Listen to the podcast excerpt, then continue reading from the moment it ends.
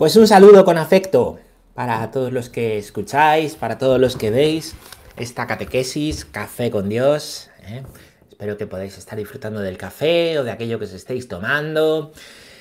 Sea el desayuno, sea por la tarde, sea por la noche cuando ves esto, cuando escuchas esto. Espero que sea un rato productivo, provechoso para conocer a Dios y acercarnos a Dios. Ayer terminaba diciendo que es importante cuando uno se acerca a Dios hacerlo con humildad, al estudio del catecismo y a la contemplación de los misterios de Dios que vamos a contemplar en el credo con mucha humildad, no para llenarnos, ensoberbecernos y sacar aquí pecho como si fuéramos pavas reales, sino em, pues con la humildad de quien ve que Dios es un misterio inmenso que nos ama ¿eh? y el cual pues por pura misericordia podemos conocer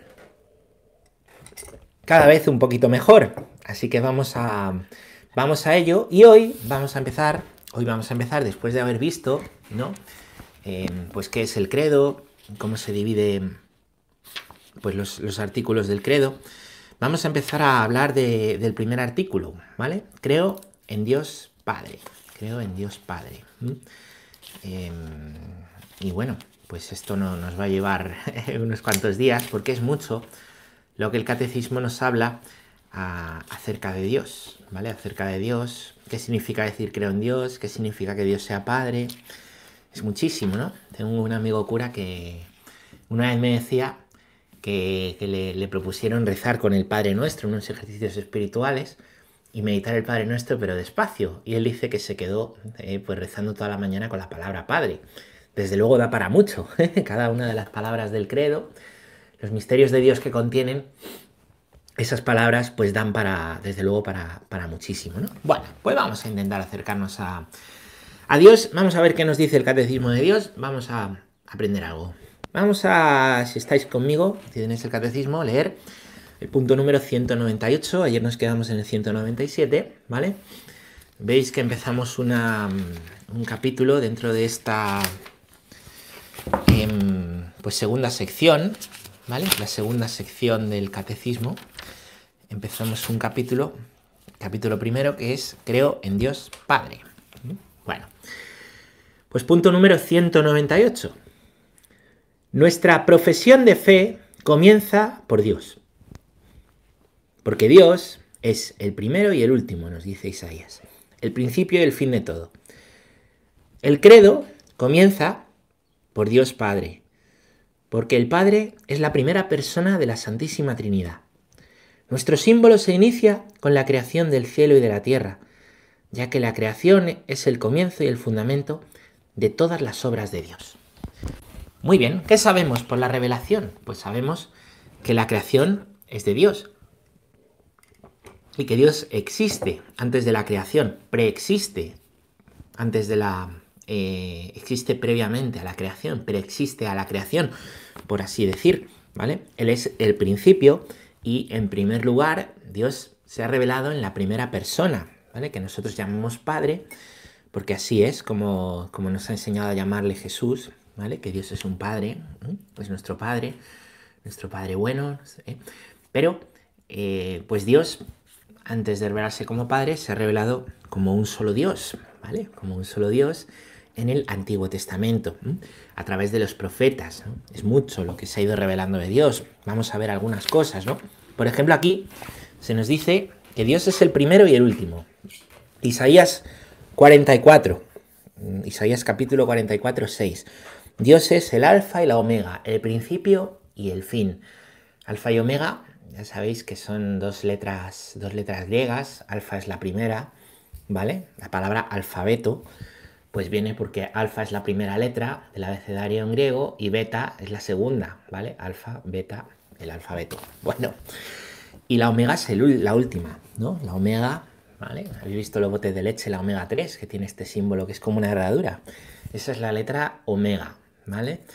La primera letra y la última letra contienen todo lo que se puede expresar con letras. Con letras, si juntamos letras tenemos palabras.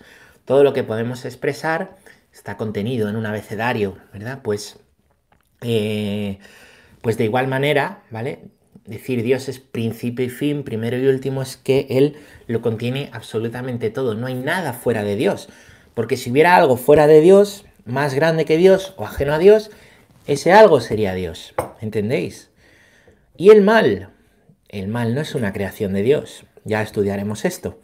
El mal es una ausencia del bien. Es cuando con la libertad, con nuestra libertad, dejamos de hacer el bien, hacemos el mal, ¿vale?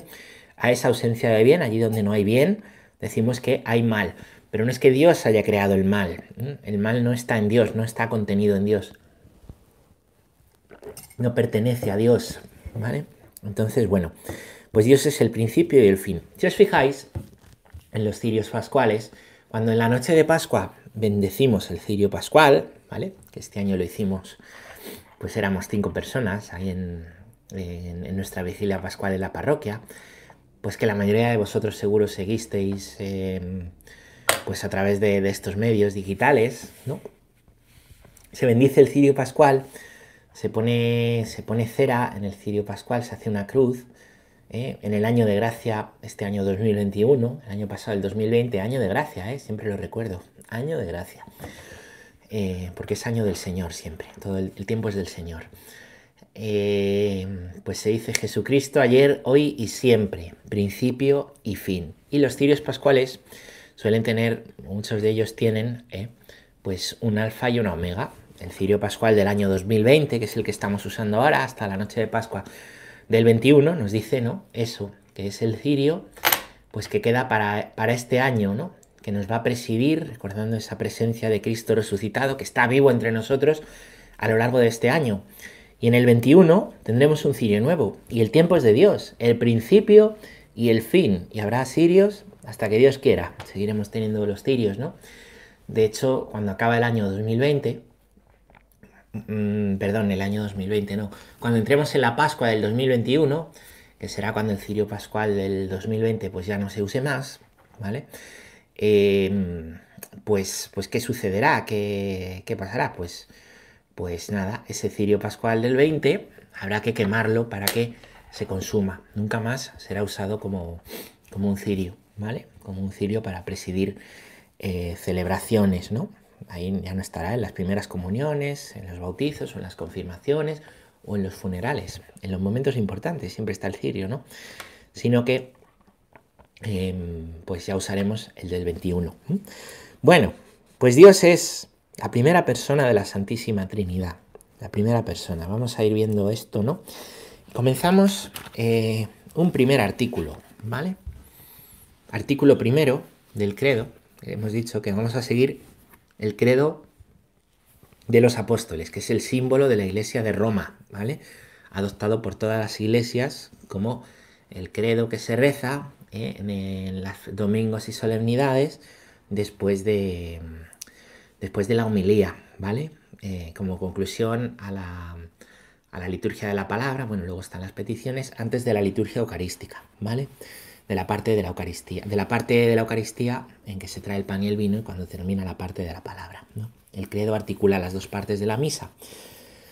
Bueno, pues el primer artículo de los doce es, creo en Dios Padre, Todopoderoso, Creador del cielo y de la tierra. Aquí se dicen muchas cosas, porque se dice que Dios es Padre, que Dios es Todopoderoso, que Dios es Creador del cielo y Creador de la tierra. Entonces vamos a ir viendo cada parte, ¿vale? en párrafos, por así decir. Creo en Dios, lo primero, creo en Dios. ¿Qué significa decir creo en Dios? Vamos a leerlo. Punto número 199. Creo en Dios.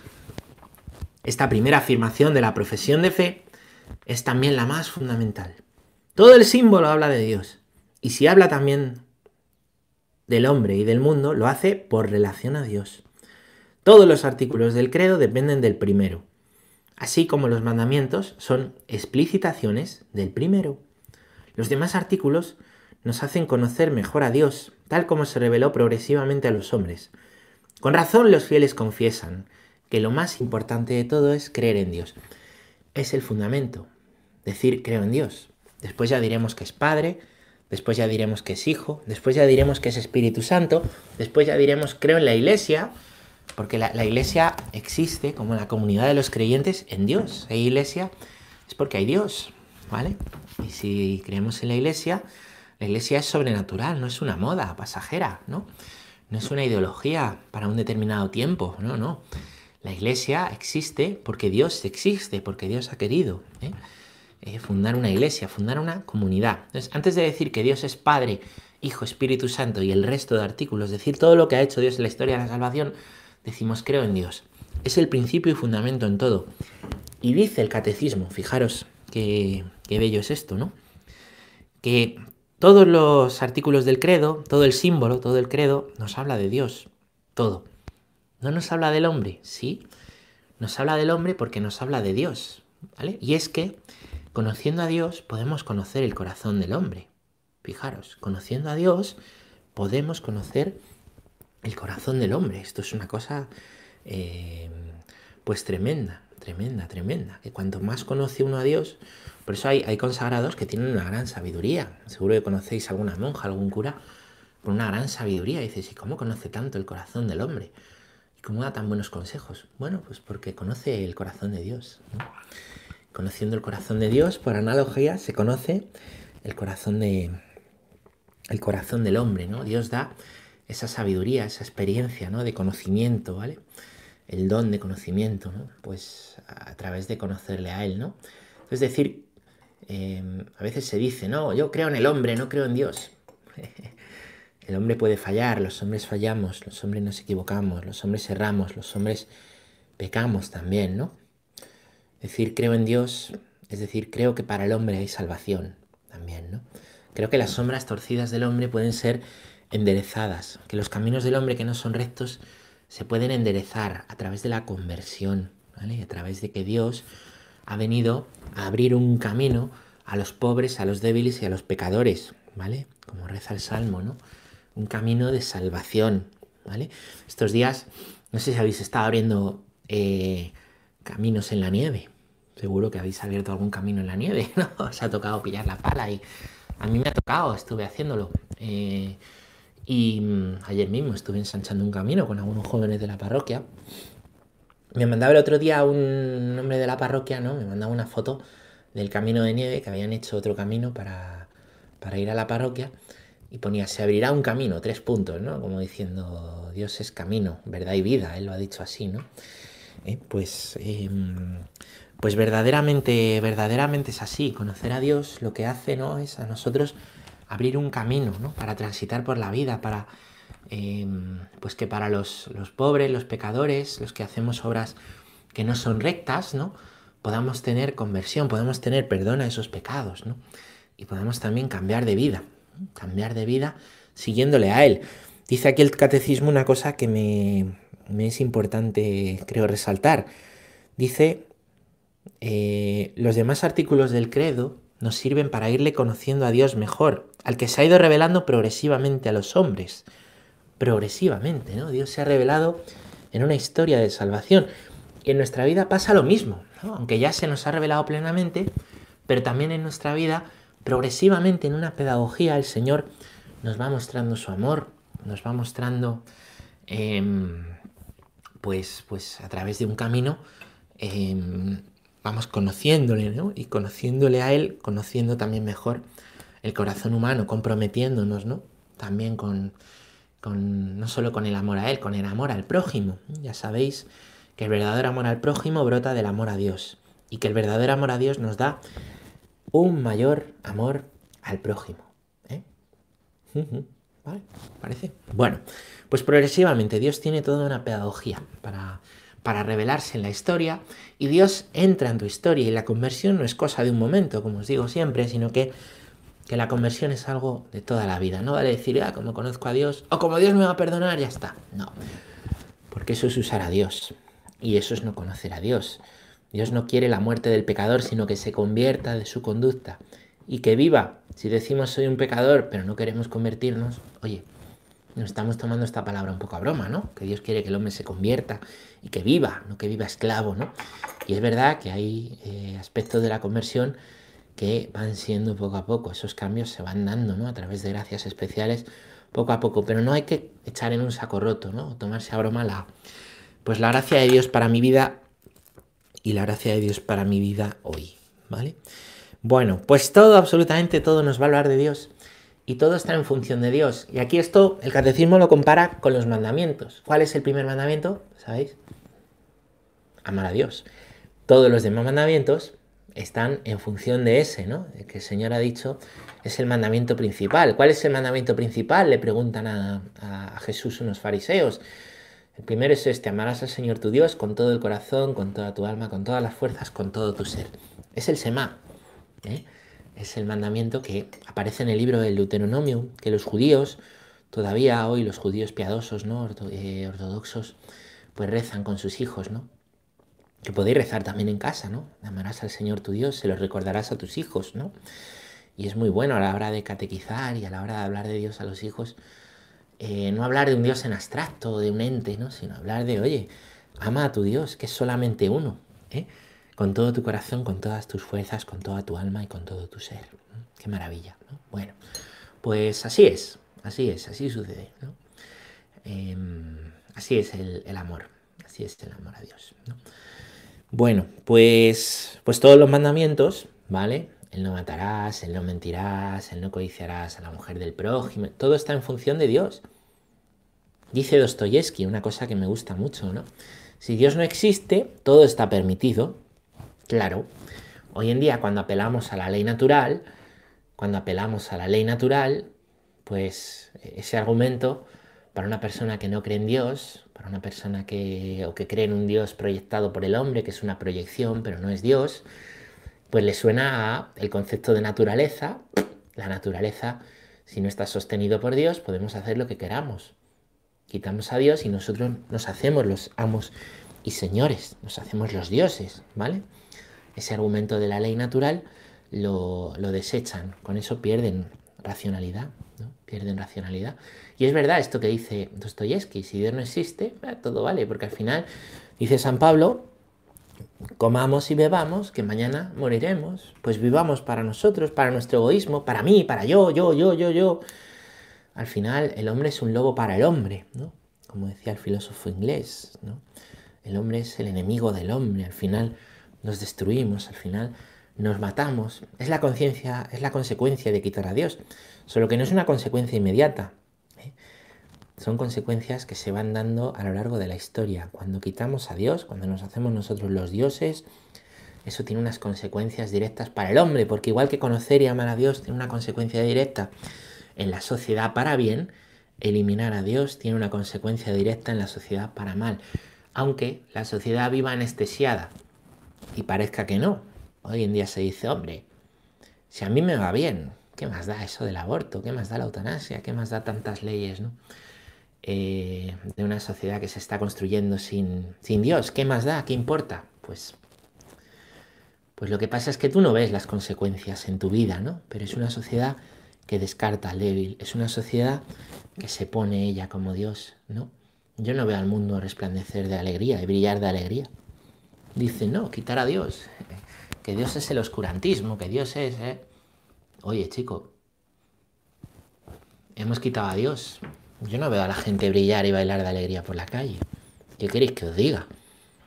Yo no veo a los políticos bailar y danzar de alegría en el Parlamento. Bueno, cuando aprueban una ley de esta aplauden. Eso es fatal. Y está el país mejor y está el mundo mejor, verdaderamente. Que no, que no, que no nos engañemos. Esta Navidad es que ha sido hace poco, qué triste estaba todo, ¿no? No, el COVID, el año que hemos tenido. Sí, sí, sí. Pero siempre es tiempo de gracia. A Dios no nos lo quita absolutamente nadie. ¿no? A Dios no nos lo quita nadie. Bueno, pues, pues al revés, si Dios existe, si Dios existe, pues también hay una ley natural configurada a Él. Y si Dios existe, pues también entre los hombres, ¿no? Podemos organizarnos. Los mandamientos son dados por Dios y todos los mandamientos, ¿eh? Que están en las tablas de la ley, que están en el Antiguo Testamento, están en función de que Dios existe y se le puede amar, que Dios es amor. Pues claro, no, algo habrá. Claro, como digo yo, una lechuga. te mueres, algo hay. Que hay un vaso, un trozo de celo, una lechuga, una pared. No. Algo hay, a mí que algo haya no me salva. Algo hay. Pues hombre, algo hay o no hay nada. Claro, es que algo hay es un absurdo. Perdón. A mí me salva que Dios sea amor, y ese es el primer mandamiento, amarás al Señor tu Dios. que Él es amor, le puedes devolver ese amor. Los mandamientos están en función de Dios. Pues también los artículos del credo están en función de Dios. Y todo lo que se va a decir es en función de Dios, que Dios se ha revelado. Así que vamos en este párrafo 1, ¿vale? Vamos a ver qué significa, es lo que da nombre a esta catequesis de hoy, creo en un solo Dios, ¿vale? Que Dios sea uno solo. Vamos allá. Dice así. Con estas palabras comienza el símbolo niceno-constantinopolitano. La confesión de la unicidad de Dios, que tiene su raíz en la revelación divina de la antigua alianza, es inseparable de la confesión de la existencia de Dios y asimismo también fundamental. Dios es único, no hay más que un solo Dios. La fe cristiana cree y confiesa que hay un solo Dios, por naturaleza, por sustancia y por esencia. Esto nos dice el catecismo romano de, la edición del padre Rodríguez, se nos dice aquí. Bueno. Pues sí, Dios se ha revelado como uno. Ahora mismo se acabo de hablar del Semá. El Señor dice en el libro de Deuteronomio, escucha, Israel, escucha, ¿eh? que escuchar. La fe entra por el oído, dice San Pablo, escucha. El Señor nuestro Dios es uno. Amarás al Señor con todo tu corazón, con toda tu alma, con todas tus fuerzas, con todo tu ser. Las palabras que hoy te digo quedarán en tu memoria. Se las recordarás a tus hijos acostado y levantado, en casa y de camino, las pondrás en las puertas. Bueno, el Señor es uno. Es muy curioso, es muy curioso, ¿no? Y este también es un argumento de los que estudian la historia y la historia de las religiones se asombran. Porque en la época del antiguo Israel, ¿eh? todos los pueblos eran politeístas. había distintas religiones, ¿no? Religión viene, la, viene de la palabra religación. Religación es como una atadura, ¿vale? Y es que con ese sentido religioso, yo de atarme a la trascendencia, pues el hombre se ata por medio de la, religión, se religa, ¿no? A la creencia, ¿no? Pone la esperanza, ¿no? En... Y es muy curioso, ¿no? Porque todas las religiones, pues en esta época, ¿vale? En el primer milenio antes de Cristo, son politeístas, creen en varios dioses. Todas las culturas y países que, están alrededor de Israel, pueblos que conquista Israel, pueblos que después van a conquistar a Israel, les van a echar, como los babilonios, que destierran a, destierran a Israel, a Babilonia. Em, es muy curioso, todos son pueblos con muchos dioses. Es la religiosidad natural, la religiosidad natural hace, ¿no? hace mitologías para explicar la realidad, mitos con una parte de verdad, ¿vale? Que tratan de explicar la realidad, ¿vale? Muy curioso eso y, explicando la, realidad de una manera, pero no hay ningún, ningún pueblo monoteísta. De hecho, las grandes religiones monoteístas hoy serían tres. Sería el judaísmo, ¿vale? Cristianismo, que no aparecería pues, hasta después de Cristo, y el Islam, que aparece mucho después, ¿vale? Que aparece en el siglo VIII. Es un fenómeno, mm, desde el punto de vista de la historia, muy sorprendente, muy sorprendente. Hay un pueblo politeísta, digo monoteísta, en un mundo totalmente, totalmente, totalmente politeísta. Que será politeísta durante muchos siglos. Todo pueblo, toda cultura, de manera natural, tiende al politeísmo. Tiende al politeísmo. No hoy el ateísmo. El ateísmo es un fenómeno nuevo en la historia, no nos olvidemos. El ateísmo viene de principios del siglo XX, finales del siglo XIX. El ateísmo es negar el sentido religioso, decir que, bueno, no negarlo, decir que ese sentido religioso no tiene, no tiene ningún fundamento al final, ¿vale? No hay mucho ateo realmente así convencido, es más el fenómeno del agnosticismo, que al final es algo hay, ¿vale? Entonces es asombroso el fenómeno del, monoteísmo, ¿no? Y a lo largo de la revelación, continuamente en la ley de los profetas se repite que Dios es uno, que Dios es uno, que frente a los otros dioses Dios es uno. Que sí, que los pueblos tienen muchos dioses, pero que eso no es así. Que esos dioses son ídolos, son falsos, porque Dios es uno. Hay un pasaje en el libro de los reyes, ¿no? De, pues del profeta Eliseo, ¿no? Em, pues que, va, se encuentra con, los profetas de Baal, del dios Baal, ¿no? Que es un dios pagano, ¿no? Y le dicen, a ver, a ver qué dios es verdadero, a ver qué dios es verdadero. ¿eh? vamos a jugarnos aquí la vida, a ver que Dios es verdadero. Y entonces es muy bonita, muy divertida esta historia, ¿no? Bíblica, ¿no? Pues cogen y, y, y se ponen, ¿no? Se ponen a, dicen, vamos a ver, vamos a invocar cada uno a nuestro Dios y vamos a pedirle que haga fuego en esta pira. Ponen ahí como una pira de troncos, me parece, ¿no? Y, y dicen, a ver, a ver, a ver, vamos a, a ver, empiezan a, a invocar, ¿no? Los, los, sacerdotes de Baal, al dios Baal, que haga fuego. Y nada, no pasa nada, están todo el día y no pasa nada. Eliseo se ríe de ellos, dice, ¿qué pasa? Que está dormido vuestro dios, ¿eh? está dormido Baal. Y cuando ven que no han podido, llega Eliseo y dice, sí, ya veréis lo que hace Yahvé, ya veréis. Y coge la, coge la pira de troncos y la echa agua. Dice, eh, para que no digáis que es casualidad. Y la llena de agua, la llena de agua, la llena de agua. ¿Mm? Tremendo, tremendo, tremendo. Invoca a Dios y prende fuego ahí. Es tremendo, ¿no? Y bueno, termina esto pasando a cuchillo a los, a los 200 sacerdotes. Eh, hay muchas historias de estas, ¿no? De, cómo Dios se manifiesta como uno. Entonces, decir solo hay un Dios hoy, a nosotros no nos parece. Mm, no nos parece tanto, ¿no? En un mundo donde hemos eh, nacido en el cristianismo, ¿no? En el monoteísmo, ¿vale? Hoy en día más nos preocupa decir que existe Dios frente al ateísmo y al agnosticismo, que algo hay, ¿vale?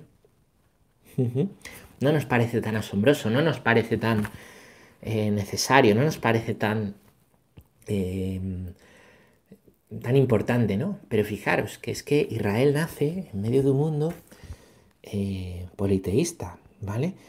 Israel, el pueblo de Israel está al principio en Egipto, en Egipto con los dioses egipcios, ¿no? Y después se va a encontrar con muchos otros pueblos, ¿no? Muchos otros pueblos que profesan la fe en muchos dioses. Un gran problema, ¿no? El gran problema con la provincia judía que tienen los romanos es que los romanos cuando conquistan, ¿vale? ¿Qué hacen? Pues ven que el componente religioso de religación, ¿vale? La religión de los pueblos conquistados es importante para que estos pueblos se dejen someter. Entonces, para que haya paz, ellos ven que el componente religioso es fundamental. Si ellos destruyen ¿no? Los templos, los dioses que tienen en cada provincia, los pueblos que conquistan, pues se producen revueltas. Entonces, ¿qué, hace? ¿Qué hace Roma? Roma incorpora a su panteón de dioses, incorpora a su panteón de dioses a los dioses de los pueblos que conquista. Pero claro, con Israel hay un problema. ¿Por qué? Porque el Señor es uno. El Señor no es un Dios más que incorporar al panteón con todos los dioses. Esos son ídolos, son falsos. Solo hay un Dios que se ha revelado a este pueblo, que es el pueblo elegido. Claro, pues por ahí los judíos no pasan. Y ahí tenéis los libros de los macabeos. ¿eh? Los libros de los macabeos. Donde aparecen ¿no? pues esas, esas historias ¿no? de, la, de la conquista romana y el celo por el Dios único. Claro, claro, ¿no? muy sorprendente, ¿no? Es que la religiosidad natural ¿eh? lleva al politeísmo. Aquí no hay una religiosidad natural meramente, aquí hay una intervención en la historia, una intervención en la historia. En medio de un mundo politeísta nace el culto al único Dios. Y este es el mandamiento principal. El Señor nuestro Dios es uno. Es el mandamiento principal de Israel. Tremendo el monoteísmo, ¿no? Es uno, ¿no? Bueno, pues nosotros también empezamos así. Creo en un solo Dios. Creo en un solo Dios. Si hablamos del credo corto, el símbolo de los apóstoles, creo en Dios Padre Todopoderoso. Pero si hablamos del credo largo, el niceno constantinopolitano, creo en un solo Dios. Fijaros, esta afirmación lo que, lo que contiene, ¿no? Y así lo creemos, ¿vale? Em, esto que os he explicado lo explica y lo desarrolla un poquito más el punto 201. Dice así, a Israel, su elegido, el pueblo elegido, ya lo hemos dicho, Dios se reveló como el único. Y estas palabras, que ya os digo la cita, Deuteronomio 6, 4, 5. Escucha Israel, el Señor nuestro Dios es el único Señor. Amarás al Señor tu Dios con todo tu corazón, con toda tu alma y con toda tu fuerza. Por los profetas, Dios llama a Israel y a todas las naciones a volverse a Él, el único, el único. Volveos a mí y seréis salvados. Volveos a mí y seréis salvados. Confines todos de la tierra, porque yo soy Dios. No existe ningún otro. Ante mí se doblará toda rodilla, toda lengua jurará diciendo, solo en Dios hay victoria y fuerza. Bueno, los profetas que van a pues hacerse presentes, ¿no? Eh, os he hablado de Eliseo, hay profetas que no tienen un libro bíblico pronto, eh, digo, no tienen un libro, no tienen un libro bíblico como tal, ¿no? Eso sucede. Eh, pensamos a veces que los profetas son solo los libros proféticos. Hay libros proféticos y profetas que no tienen un libro propio, como Eliseo o Elías, ¿vale? Bueno, pues a través de los profetas a lo largo de la historia aparecen, en los libros históricos de Israel aparecen distintos profetas y luego vienen los libros proféticos, donde aparecen algunos de esos profetas y otros que no, que en tiempos determinados, con tal rey determinado, hay un momento en el que el reino de Israel se divide en dos, el reino del norte y el reino del sur, y cada uno tiene su rey, y a cada rey le van a hablar unos profetas. Hay momentos donde están en el destierro, ¿vale? Bueno, pues por los profetas va a haber continuamente una llamada al pueblo, empezando por el rey, ¿vale? De convertirse, de volverse a Dios, porque en el momento en que el pueblo se aleja de Dios en las costumbres, le va mal. En el momento en que empiezan a dar culto a otros dioses, ¿no? Y pierden el mandamiento principal, que Dios es uno. Hay una consecuencia, ¿no? Hay una consecuencia para el pueblo, ¿no? Entonces continuamente se va a llamar ¿eh?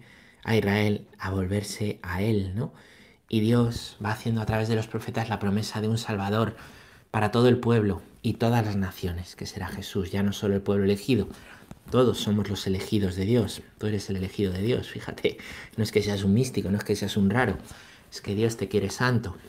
Bueno, dice por ejemplo aquí Isaías, volveos a mí y seréis salvados. Y ya Isaías extiende ¿no? esto para toda la tierra todos los confines de la tierra. ¿eh? Ya se va viendo como el llamamiento de Dios va a ser universal. Dios se empieza a revelar en un pueblo, pero el plan de Dios es una revelación universal. Universal. ¿Mm? Muy bien, pues, pues, pues nada, os animo cuando leáis la Biblia y leáis a los profetas a ver si descubrís algunas de estas llamadas ¿no? universales, al amor universal eh, a la salvación universal de los pueblos, ¿no? Al único Dios, ¿vale? Esa es la misión, hablar del Dios único. Vamos a leer el punto número 202. Jesús mismo confirma que Dios es el único Señor y que es preciso amarle con todo el corazón, con toda el alma, con todo el espíritu y con todas las fuerzas. Esto está en Marcos 12, 29, 30 deja al mismo tiempo entender que Él mismo es el Señor. En Marcos 12, 35, 37. Confesar que Jesús es el Señor es lo propio de la fe cristiana. Esto no es contrario a la fe en el único Dios. Creer en el Espíritu Santo, que es Señor y dador de vida, no introduce ninguna división en el Dios único. Y aquí una cita del cuarto concilio de Letrán. Creemos firmemente y confesamos que hay un solo verdadero Dios, inmenso, inmutable, incomprensible, todopoderoso, eterno e inefable, Padre, Hijo y Espíritu Santo. Tres personas, pero una sola esencia, sustancia o naturaleza absolutamente simple. Lenguaje teológico. ¿eh? Bueno, Jesús no ha venido a romper con el pueblo judío. Ha venido a, no ha venido a abolir la ley, dice, ha venido a dar plenitud. Y en ese dar plenitud él reconoce el mandamiento principal de Israel. ¿eh? El Señor es uno, ¿vale? Y qué curioso, en el mismo capítulo, en el mismo discurso, presente en el Evangelio de San Marcos, después de decir el mandamiento principal, el Señor es uno, amarás al Señor con todo tu corazón, con todas tus fuerzas, con todo tu alma, va a decir que Jesús es el Señor. Marcos 12, 35, 37. Es decir, os lo voy a leer. Jesús va a unir el mandamiento principal con su propia persona. Jesús va a unir el amor a Dios con su propia persona. Él va a decir que Él es el Señor. Pero no es que sea un Dios distinto, sino que es el mismo Dios. ¿Mm? Vamos aquí con Marcos 12, 35. Jesús, tomando la palabra, decía mientras enseñaba en el templo, está enseñando en el templo, que es, pues que es el lugar donde, donde, donde es la gran promesa de Dios, ¿no? La tierra y el templo, ¿no? Es el lugar donde Dios se posa en la Pascua, ¿no? Es el, lugar donde todos los judíos van a rendir culto a Dios. Amarás al Señor y a Él solo darás culto, dice el libro del Levítico, ¿no?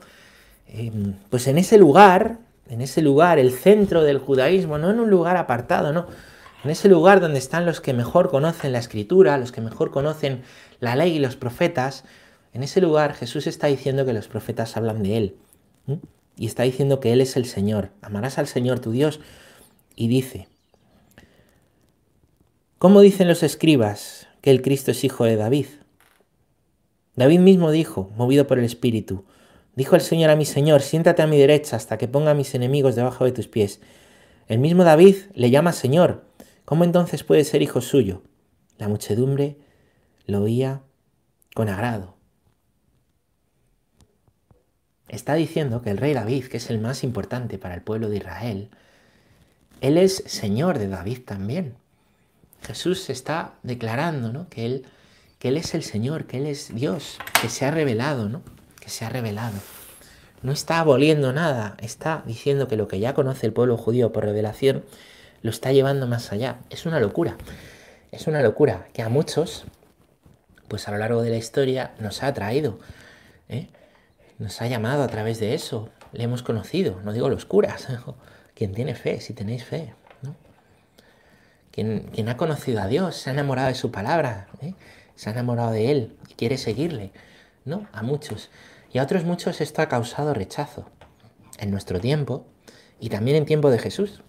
Muchos, al verle y escucharle, le seguían, les cambiaba la vida. Sentimiento religioso decían, ya no hay que buscar, ya lo hemos encontrado. Aquel de quien hablaban los profetas, lo hemos encontrado, como dicen los primeros discípulos al ser llamados. Y otros no soportan esto. No lo soportan.